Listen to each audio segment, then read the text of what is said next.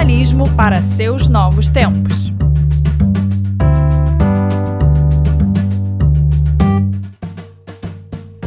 Olá, seja bem-vindo, seja bem-vinda.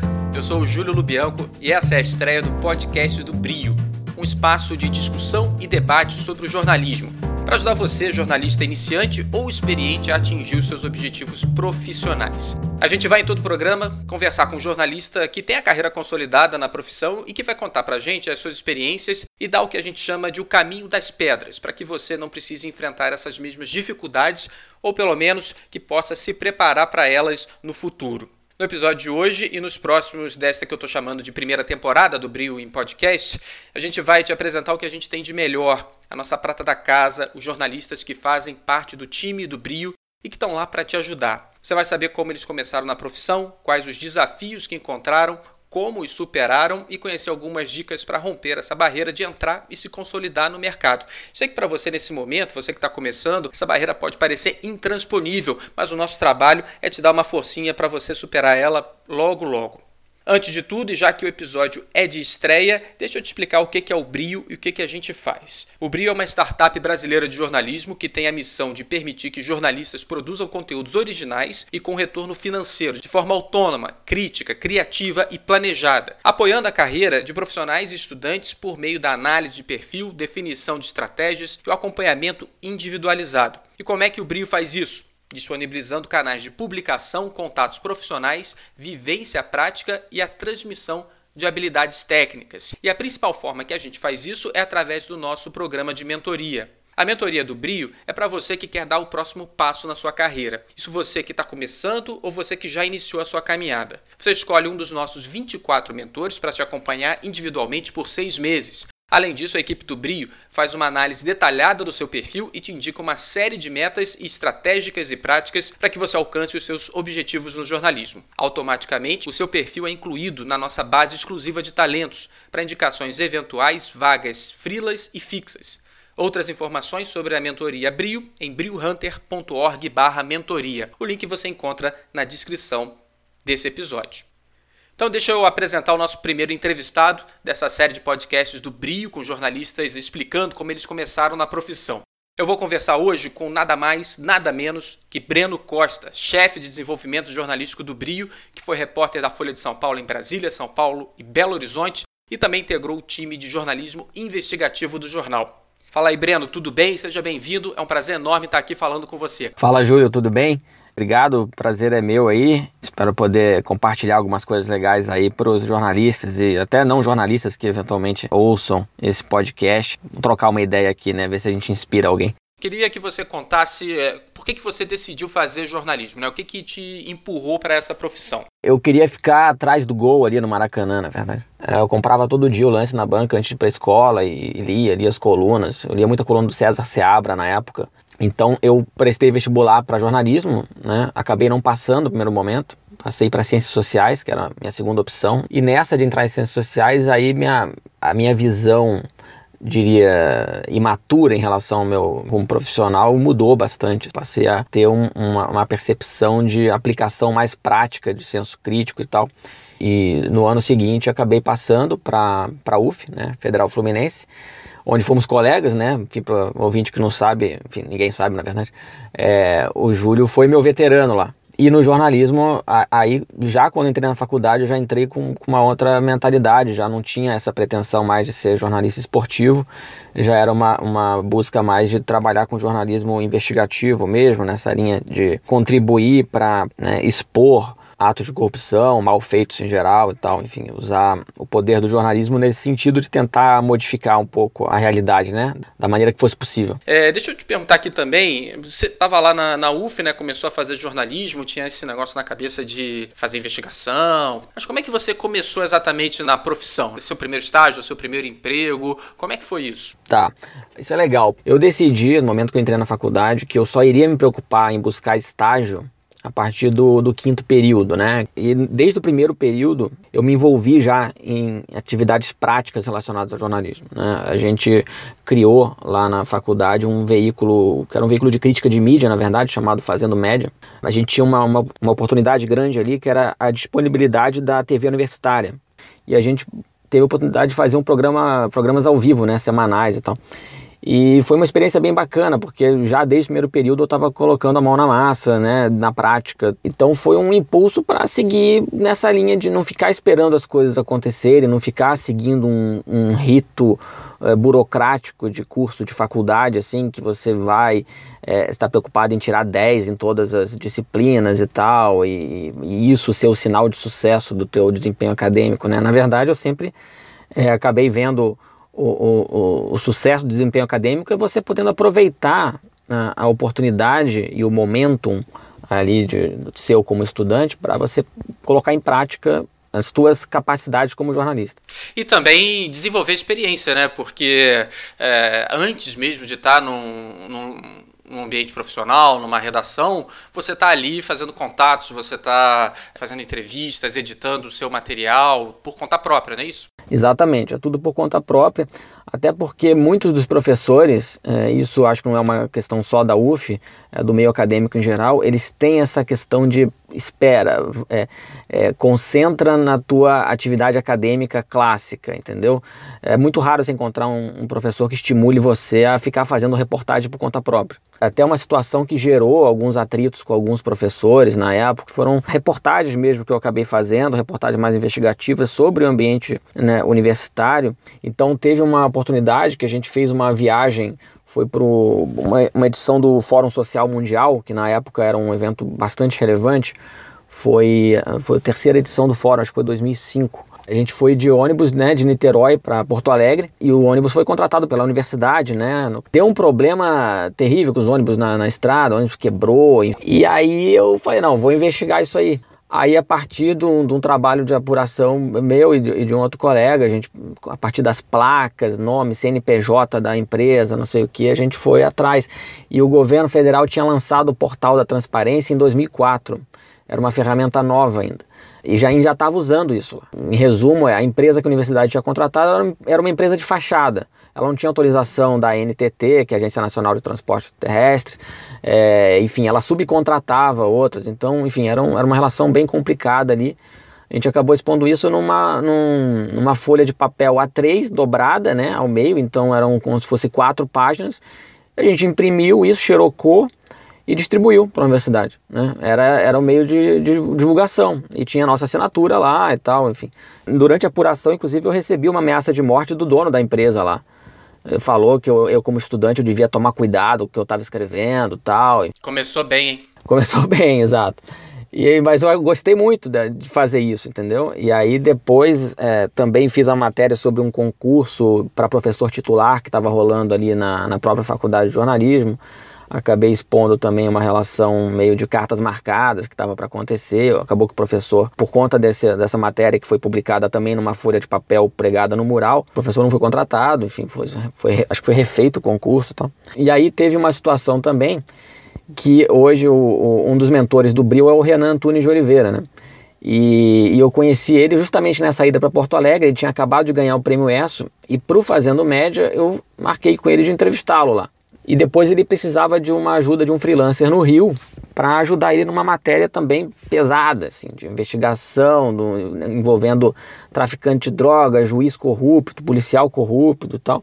E aí eu fiz algo que eu não recomendo, que é ir meter as caras com esse tipo de gente sozinho, sendo estudante de jornalismo, né? E sem avisar ninguém. Eu tinha ido conversar uma vez com um delegado da Polícia Federal. Eu fui direto, bati na porta e conversei com esse delegado que supostamente estava protegendo, ou estava, na verdade, não estava protegendo, estava forçando uma acusação contra um cara que, na verdade, não era traficante e tal, mas enfim.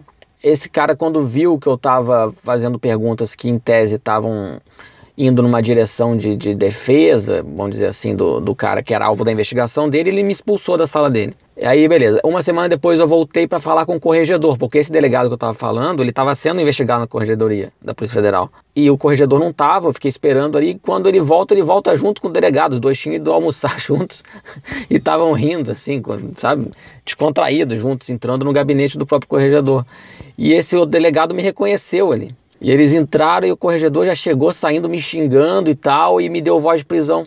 Eu fiquei detido lá no Polícia Federal do Rio de Janeiro durante algumas horas. Na voz de prisão, por que motivo? Primeiro, eles estavam querendo me colocar como uma associação ao tráfico, né? Me ameaçaram dizendo que eu ia ser igual ao, ao, ao, Belo, na época pagodeiro, né? Que tinha sido preso, que eu ia, ser, ia pra cela e tal.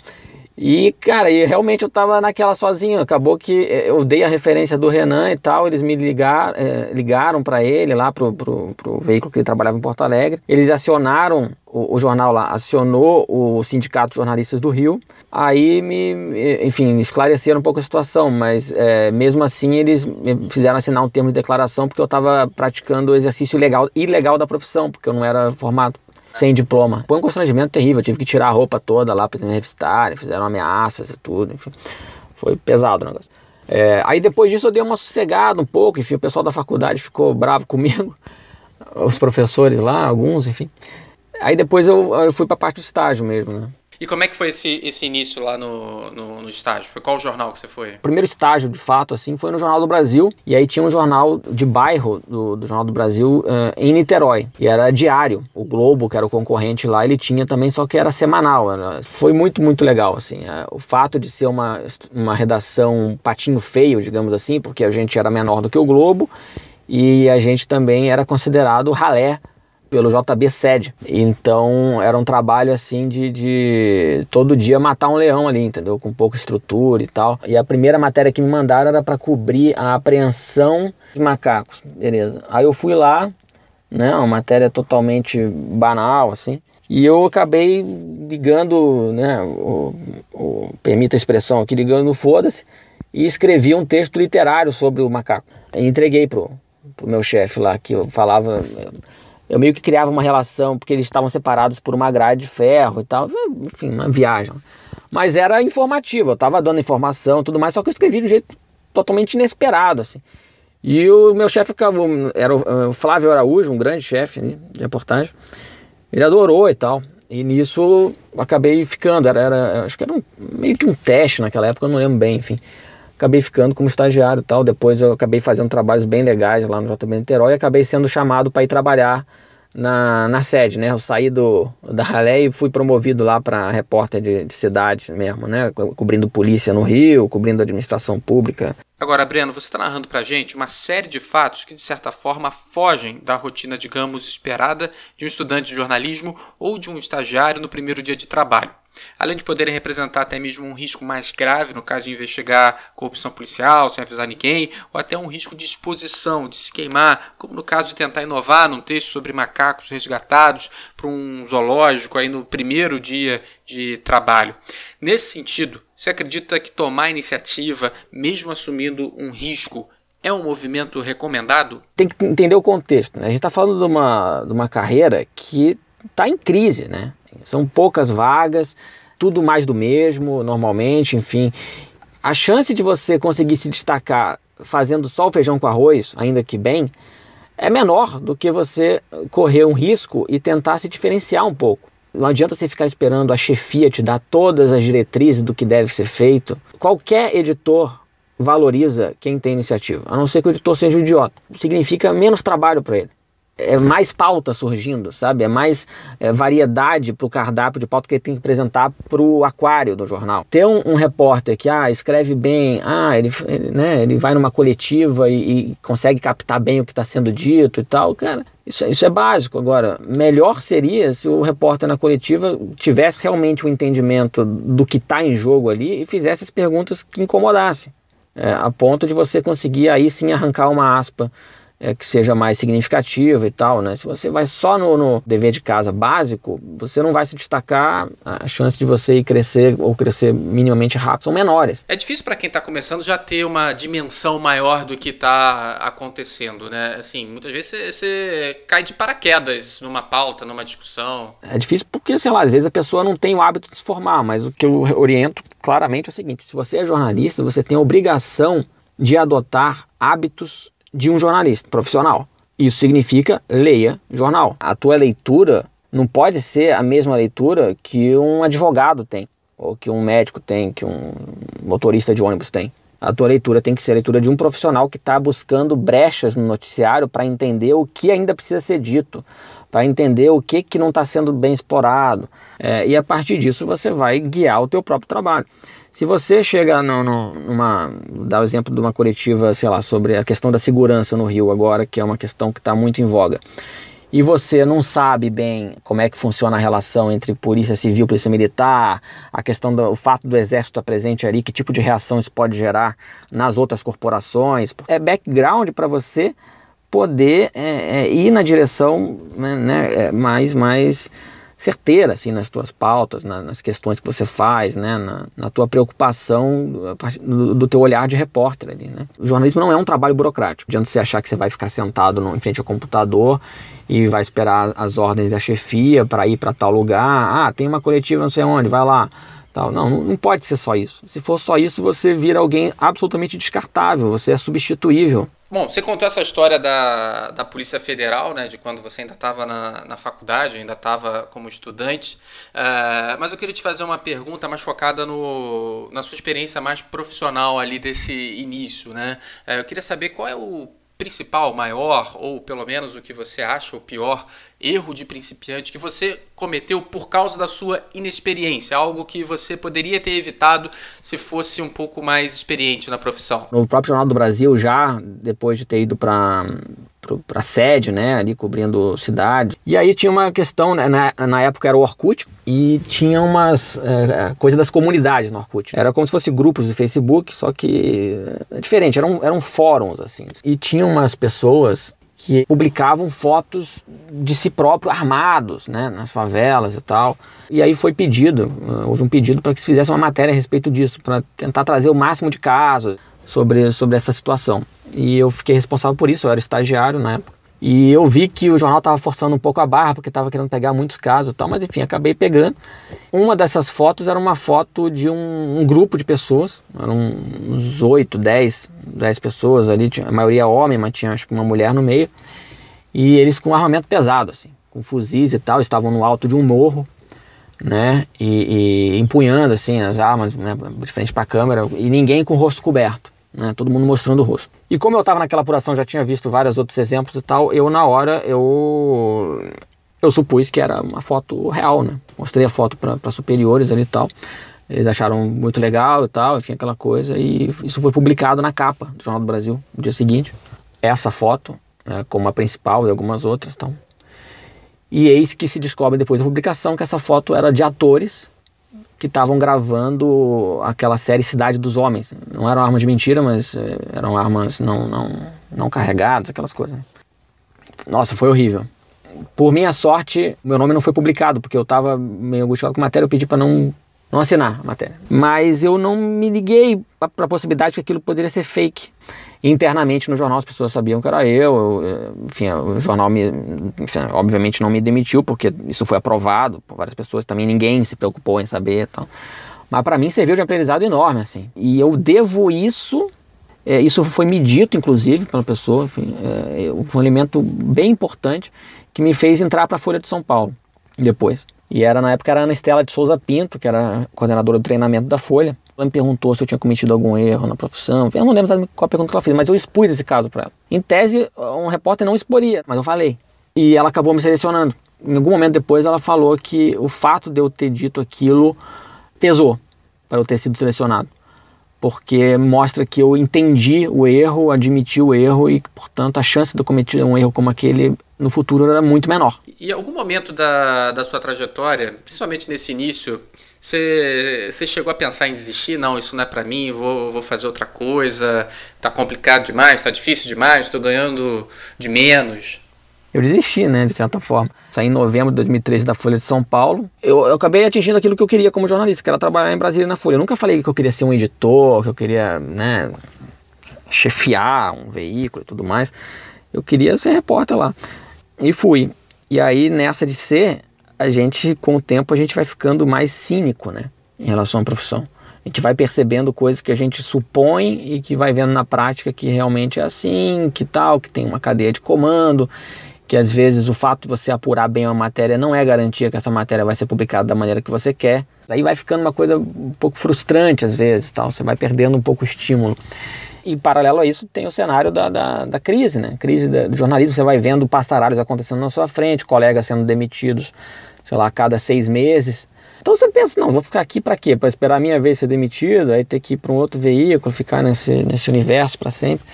Não, eu preciso me antecipar, eu preciso tentar criar alguma coisa que me garanta uma, um prazer, em primeiro lugar, o prazer de trabalhar, ou seja, o prazer de realmente se perceber jornalista e, e, e que isso vale a pena. E segundo lugar, é isso, assim, se proteger das movimentações de mercado mesmo. Né? Você criar um, caminho próprio que você se, se garanta. E você está falando do brio, né? Você saiu para criar o brio. Agora, para uma pessoa que está começando hoje, né, que está na faculdade começando, pensando em entrar na faculdade, ou acabou de sair, que tipo de oportunidade, você que é um profundo conhecedor desse mercado, das movimentações, das novidades, que tipo de oportunidade há hoje que lá atrás, no início do século XXI, no início dos anos 2000, é, não tinha para você, por exemplo? Cara, com certeza a potencialidade do que existe online hoje. As ferramentas que a internet te dá, o avanço da questão da transparência pública. Você consegue hoje fazer jornalismo relevante com um impacto potencial assim da tua casa. Você não precisa estar empregado numa redação, você não precisa de uma grande estrutura por trás. A questão é que muito pouca gente percebe isso no sentido da profissionalização disso percebe-se isso pontualmente. Ah, tem que apurar uma matéria tal, então eu vou atrás aqui das ferramentas e tal, que, que vão me ajudar a levantar informação. Mas para gerar pauta, é pouca gente que faz ainda, né? Assim, de você chegar e dedicar algumas horas do seu dia para prospectar a pauta. Né, a partir dessas ferramentas que existem. Porque é isso, você não precisa necessariamente ter, o, ser, ter um deputado federal como fonte sua, um senador, um ministro, não sei o que. Isso, isso é para quem está lá no, no, no, dia a dia. Entendeu?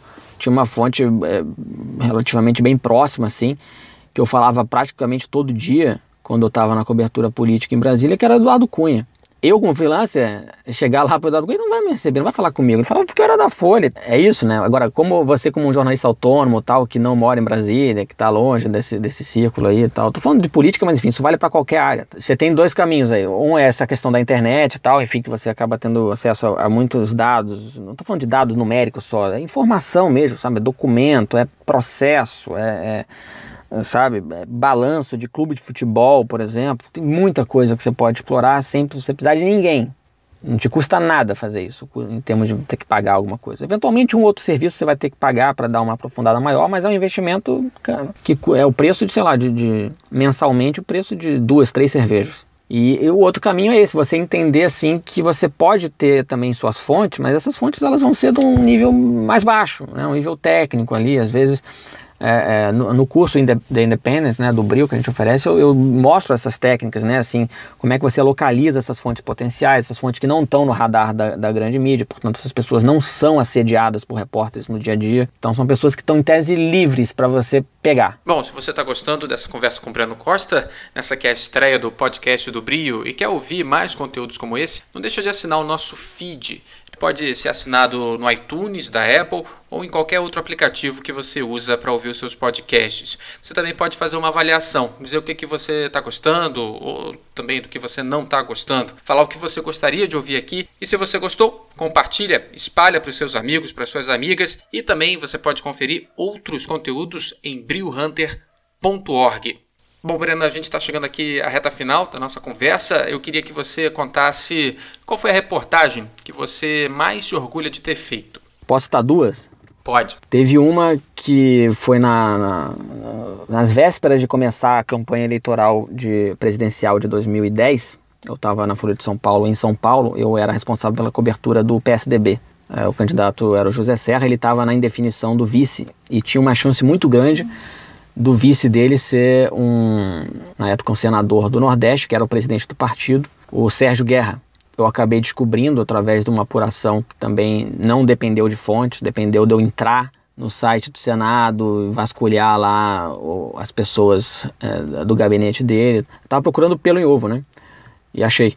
É, acabei descobrindo que ele estava empregando no escritório político dele em Recife nove pessoas da mesma família, todos fantasmas, ninguém trabalhava. E eu publiquei isso no momento em que estava sendo quase definido que seria ele. E isso acabou é, impedindo ele, foi um dos fatores que, que acabaram fazendo que ele não fosse o vice tal. Era uma agenda negativa. E a apuração foi legal, porque acabei descobrindo que eles eram donos de uma franquia do China Box lá em Recife. Eles trabalhavam no China Box e ganhavam, dinheiro do Senado. Então. A outra foi que esse caso que agora está respingando forte no, no Michel Temer, é, relativo aos portos e tal, é, acabou que eu que dei a primeira matéria sobre esse caso em 2011 ainda. Eu tinha o hábito de todo dia entrar no Diário Oficial do Supremo e ver os inquéritos que, que entravam, porque certamente se o inquérito está lá é porque é contra um, um, uma autoridade alta da República. E eu vi que tinha as iniciais do Temer. O nome do Temer é Michel é, Miguel Elias Lulia Temer, algo assim. E tinha as iniciais lá e eu acho que é o Temer. Aí eu fui ver, apurei, era o Temer, o inquérito contra ele, tinha dado entrada, e estava com o ministro Marco Aurélio. E aí o Fernando Rodrigues entrou nisso porque eu acabei passando pro jornal, falei, ó, tem isso aqui, mas eu não tenho acesso ao Marco Aurélio, nunca encontrei com ele e tal. Seria importante alguém que tenha acesso com ele para ver isso, porque estava em sigilo e tal. E a gente descobriu então que o, o, era o caso dessa planilha que aparece nas iniciais do Temer, que ele teria ganhado dinheiro e tal. Esse caso tinha subido para o Supremo e o Marco Aurélio arquivou porque a, a, isso já tinha sido investigado em uma outra oportunidade né, de certa forma, enfim, foi arquivado. Mas no, ao ter acesso ao processo, descobri que o Temer se recusou a ser ouvido pelo Polícia Federal três vezes. Não rolou condução coercitiva contra ele, enfim. É, ele era presidente da Câmara dos Deputados na época. Enfim, várias coisas que no fim das contas é o que está batendo agora, que até recentemente levou à prisão temporária dos amigos do Temer, né? O José Yunes e outras pessoas aí é, vinculadas a ele diretamente. E acabou que, né, sete anos depois, isso volta ao noticiário aí. Então. E, Breno, para a gente terminar então, eu queria que você explicasse para a comunidade de ouvintes do Brio como é que funciona a sua mentoria. Mentoria comigo é, a gente joga um, um banho de, de mundo real. na, no mentorado, enfim, a gente, brincadeira, a gente, enfim, é, tenta dar um sentido prático a, a, ao objetivo que a pessoa tem, né? Então, se a pessoa tem o objetivo de, ah, quero ser um jornalista esportivo, tal, então beleza, vamos mostrar para você como que você consegue chegar nesse caminho no sentido bem prático. Então, eu, não, eu jamais vou recomendar para você, por exemplo, ah, não, chega e sai mandando currículo aí pro pessoal. Não, não a gente vai no, realmente no sentido jornalístico. É, é trabalhar a questão da pauta, eu bato muito nessa tecla da, da pauta, antes da pauta mesmo, a questão da organização pessoal, da tua capacidade de se planejar, de entender é, é, que é fundamental você trabalhar bem as horas do seu dia, né? No jornalismo as coisas não caem no céu, do céu no teu colo. É um esforço mesmo, dá trabalho, entendeu? Você vai ter que trabalhar de graça em alguns momentos. Trabalhar de graça que eu digo é, você vai ter que apurar uma matéria por conta própria, por conta e risco, para depois você tentar vender ela, entendeu? Não adianta esperar que você vai passar uma ideia muito preliminar para um veículo e o veículo, não, puta legal, vamos, já vamos te pagar aqui, tal. Não, o que você vai receber do veículo como resposta é o seguinte: interessante, toca aí, quando estiver pronta, manda pra gente e a gente vê. É, é, isso ou nada, assim. Você tem que trabalhar, você tem que chegar, sentar na frente do computador, enfim, ou ativar teu cérebro ali para pensar em coisas que você vê no seu dia a dia na rua e o que, como é que isso pode se transformar numa abordagem jornalística e tal e trabalhar em cima disso, né? E ter a confiança de que o teu trabalho ele é relevante, ele é, ele faz sentido no contexto do, do, do, noticiário em geral, ou seja, ele tem uma pegada ali que, que alguém realmente vai, vai se importar. E a partir disso você vai abrindo portas. Né? Basta publicar uma reportagem bem feita num veículo para esse veículo é, já olhar você com outros olhos. Aí sim, eles vão eventualmente te chamar ativamente, tipo, ah, tô precisando de um freela, não sei o que, será que você pode fazer? Ou então, quando você mandar uma segunda proposta, eles já vão ser muito mais receptivos do que foram na primeira, porque eles já viram que o teu trabalho tem ali algum grau de qualidade e tal, e é assim vai, sabe? É uma, é uma questão bem lógica no fim das contas. Quer dizer, tá, tá, tá, muito, tá muito nas nossas mãos também, né? Claro, a gente não pode negar uh, as dificuldades que há nesse mercado. Ele realmente é difícil, ele é mais difícil do que outros, eu, eu diria tradicionais, né? Mas está na nossa mão. Para quem quer ser jornalista, né, Breno? Tem isso também, né? Tem muita gente que, que faz até a faculdade, mas não tem muita, muita aquela aquela vontade de, de, de, trabalhar com a informação como um repórter, como um jornalista trabalha? É, jornalismo o, o, foi um dado que a gente levantou até para poder criar o, o, o Brio Hunter, né? Esse braço de qualificação e tudo. É que todos os anos no Brasil uh, se formam cerca de 50 mil é, jornalistas no Brasil inteiro. É óbvio que nem todos esses 50 mil são vocacionados efetivamente para isso. Né? Uhum. Nem todos é, que se formaram se formaram com esse ímpeto de usar o jornalismo como um elemento de transformação da sociedade e tal. Às vezes entraram com, com a esperança de um dia, sei lá, virar um apresentador do Jornal Nacional. Ou, ou acharam no momento que entraram no jornalismo que o jornalismo vai dar dinheiro. E quando descobre que não dá dinheiro fácil, né? Larga a profissão, faz outra coisa tal. Então, mas assim, nesses 50 mil jornalistas, certamente tem muitos e muitos jornalistas talentosos, muito talentosos, e que não são absorvidos pelas redações porque não há espaço. E também porque as redações não conseguem identificar esses talentos bem. E, portanto, assim, não, não é porque você hoje está desempregado ou está na luta como freelancer tal, que o fato de você não ter emprego é um, é um indicador de que você não tem talento. De jeito nenhum. É uma questão realmente de, sabe, tem sorte envolvida, óbvio também, mas é, passa muito por, por uma questão é como a questão do jogo, né? O jogo mistura, os jogos misturam sorte e estratégia, né? No jornalismo é mais estratégia do que sorte. Muitos aspectos aí que a gente apresenta ao longo da, da mentoria. Cara, dava para conversar aí por mais duas horas contigo, mas para não cansar muito o nosso nosso ouvinte, a gente termina por aqui essa conversa, até porque é, quem está interessado pode entrar lá no briohunter.org barra mentoria, procurar lá o seu, seu nome, sua foto e ver os mais detalhes e quem sabe até contratar, né, participar dessa, dessa turma de alunos que a gente está construindo no Brio. Valeu! Beleza, Júlio. Obrigado aí, viu? E desculpe os ouvintes pela prolixidade aqui. Pessoal, isso é tudo por hoje. Esse programa é uma produção da Fábrica de Podcasts, uma startup de produção e gestão de conteúdo em áudio.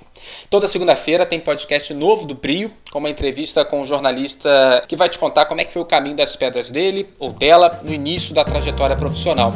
Não deixa de comentar não, viu? Isso ajuda muito a gente a ajustar o nosso conteúdo ao que você quer, ao que você precisa, a responder as perguntas que você quer saber. Tá legal? Um abraço e até a próxima.